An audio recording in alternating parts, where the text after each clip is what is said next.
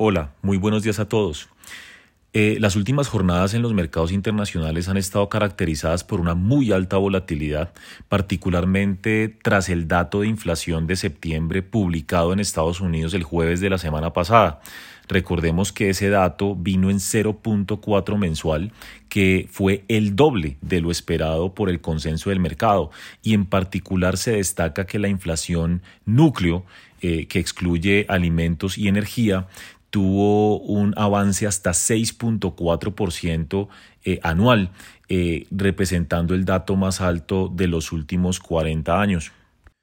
En este sentido, los activos de riesgo reaccionaron muy negativamente eh, a esa información y de hecho a comentarios de miembros de la Reserva Federal que siguieron apuntando en la dirección de mantener un ciclo de incremento de tasas importante en las próximas reuniones de política, manteniendo así la prioridad eh, de controlar la inflación a pesar de los mayores riesgos de recesión en Estados Unidos.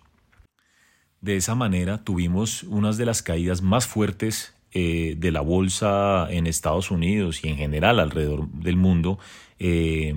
en el último año, mientras que, muy importante, los bonos del Tesoro norteamericano avanzaron de manera significativa, con el título a 10 años alcanzando nuevamente el 4% después de varias jornadas de retroceso, y el título a dos años avanzando a niveles casi de 4,5%, de alguna manera reflejando que el mercado le cree eh, actualmente a eh, el nuevo dot plot, esas proyecciones de los miembros de la Reserva Federal publicadas en el mes de septiembre que apuntarían a una tasa final del ciclo de política monetaria en el 2023 cercana al 450 475. Dicho lo anterior, durante ese mismo jueves, eh, al final de la jornada, empezamos a ver unas recuperaciones importantes de los precios de los activos de riesgo, una tendencia que se ha mantenido durante todas las jornadas desde ese día, tanto viernes, lunes y el comienzo de hoy martes. Eh, los mercados accionarios norteamericanos y en general en Europa y mercados emergentes han tenido un muy buen desempeño, recuperando buena parte o casi todas las pérdidas eh, observadas la semana anterior. Este comportamiento en principio fue atribuido a factores técnicos como el cierre de posiciones cortas que conllevó a una masiva compra de activos de riesgo por parte de inversionistas. Sin embargo, eh, el sentimiento positivo se fortaleció cuando el viernes de la semana pasada eh, el gobierno inglés, en particular el nuevo ministro de Hacienda Jeremy Hunt, anunció la reversión eh, del plan anunciado por su predecesor y quien fue despedido la semana pasada, eh, de recortar impuestos de manera histórica y que recordemos fue un anuncio que derivó en una alta versión al riesgo mundial, eh, principalmente por eh, la percepción de que este anuncio iba a generar un fuerte impacto fiscal en Inglaterra en medio además de tasas de interés muy altas que pusieron en aprietos a los fondos de pensiones de ese país y que derivó en la incertidumbre por parte del mercado de que situaciones similares en medio del contexto actual pudieran presentarse en otros países desarrollados.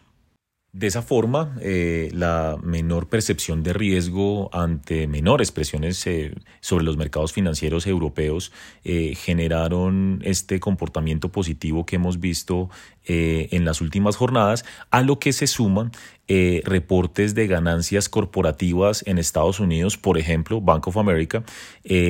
publicó ayer mostrando un mejor comportamiento a lo esperado y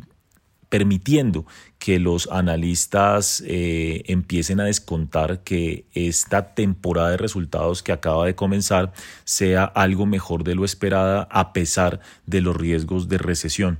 Asimismo, eh, en la semana pasada, el eh, Banco Central Europeo dio a conocer un modelo en que se concluye que para controlar las actuales presiones inflacionarias puede que la tasa de interés no deba superar un 2.50%. Este nivel es menor al que actualmente están descontando los mercados y también ha llevado a eh, un eh, mejor comportamiento en la percepción de riesgo de los inversionistas ante la especulación de que el Banco Central de esa región no tendría que subir tasas de manera marcada, alimentando eh, el buen comportamiento de los activos de riesgo en esa parte del mundo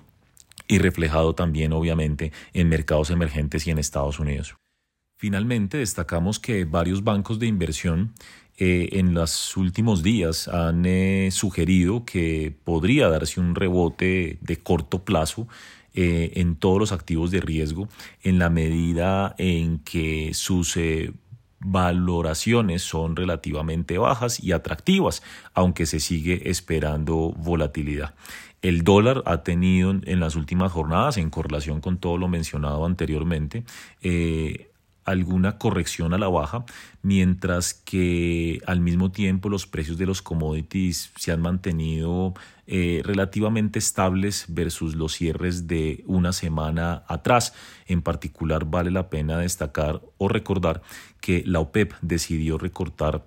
su producción de petróleo en 2 millones de barriles día, lo que ha permitido que la cotización del crudo se mantenga, cerca de los 90 dólares eh, por barril.